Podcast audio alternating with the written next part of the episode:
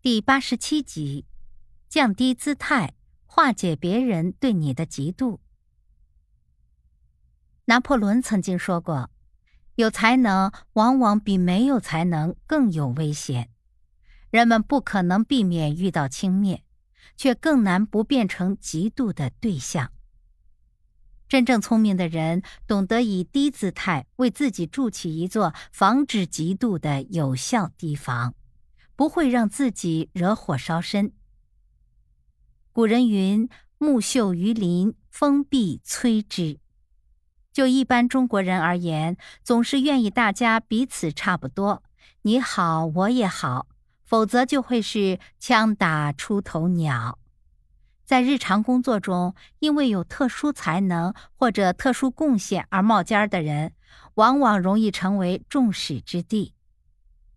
谁在哪一方面出人头地，便会受到人们的攻击、嘲讽、指责。更有甚者，由于嫉妒心重，可能给你使绊子，让你生活在一种无形的压力之下，时时处处都有障碍，让你人做不好，事干不成。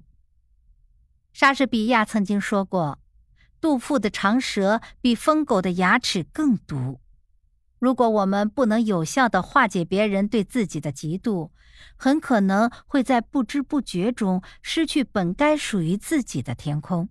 所以，必要的时候低一下头，给别人的嫉妒心留出一点空间，是你不得不做的让步。一旦当你发现别人对你有嫉妒心理时，你可以采取以下几种方法化解：第一，求助于嫉妒者。一方面，在那些与自己并无重大利害关系的事情上故意退让或认输，以此显示自己也有无能之处；另一方面，在对方擅长的事情上求助于他，以此提高对方的自信心和成就感，并让对方感到你的成功对他并不是一种威胁。第二，向对方表露自己的不幸或难言之痛。当一个人获得成功的时候，有人却可能因此感到自己是个失败者，是不幸的。这构成了嫉妒心理产生的基本条件。此时，你若向嫉妒者吐露自己往昔的不幸或目前的窘境，就会缩小双方的差距，并且让对方的注意力从嫉妒中转移。同时会使对方感受到你的谦虚，减弱了对方因你的成功而产生的恐惧，从而使其心理渐趋平衡。第三，赞扬嫉妒者身上的优点。你的成功使嫉妒者身上的优点和长处黯然失色，于是，一种自卑感在其内心油然而生，以至于自惭形秽。这是嫉妒心理产生并且恶性发展的又一条件，因此，你适时适度的赞扬嫉妒者身上的优点，就容易使其产生心理上的平衡，感受到人各有其能，我又何必嫉妒他人呢？当然，你对嫉妒者的赞扬必须实事求是，态度要真诚。否则，嫉妒者会觉得你是在幸灾乐祸地挖苦自己，结果不但达不到消除他对自己嫉妒的目的，还很可能挑起新的战火。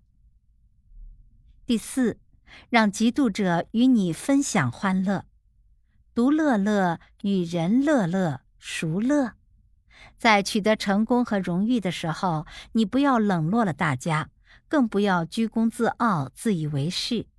你可以真诚的邀请大家一起来分享你的欢乐和荣誉，这样有助于消除危害彼此关系的紧张空气。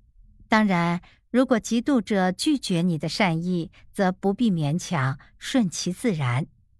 总之，退一步，海阔天空。以低姿态化解别人对你的嫉妒。不仅是一种灵活，更是一种内涵和宽容。它可以消融人和人之间的壁垒，让你的成就在极度的不景中得到映衬。能引起别人的嫉妒，说明了你的才华；能有效的化解这种嫉妒，则说明了你的聪明和美德。第五，主动出击，相互接近法。嫉妒常常产生于相互缺乏帮助、彼此又缺少较深感情的人之间。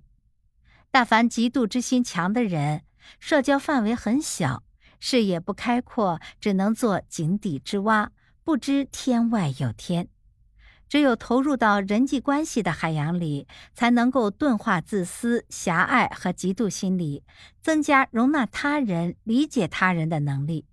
因此，相互主动接近，多加帮助和协作，增进双方的感情，就会逐渐消除嫉妒。傲慢不驯的大人物是最令人嫉妒的。试想，如果一个大人物能够利用自己的优越地位来维护下属的利益，那么他就能筑起一道防止嫉妒的有效堤坝。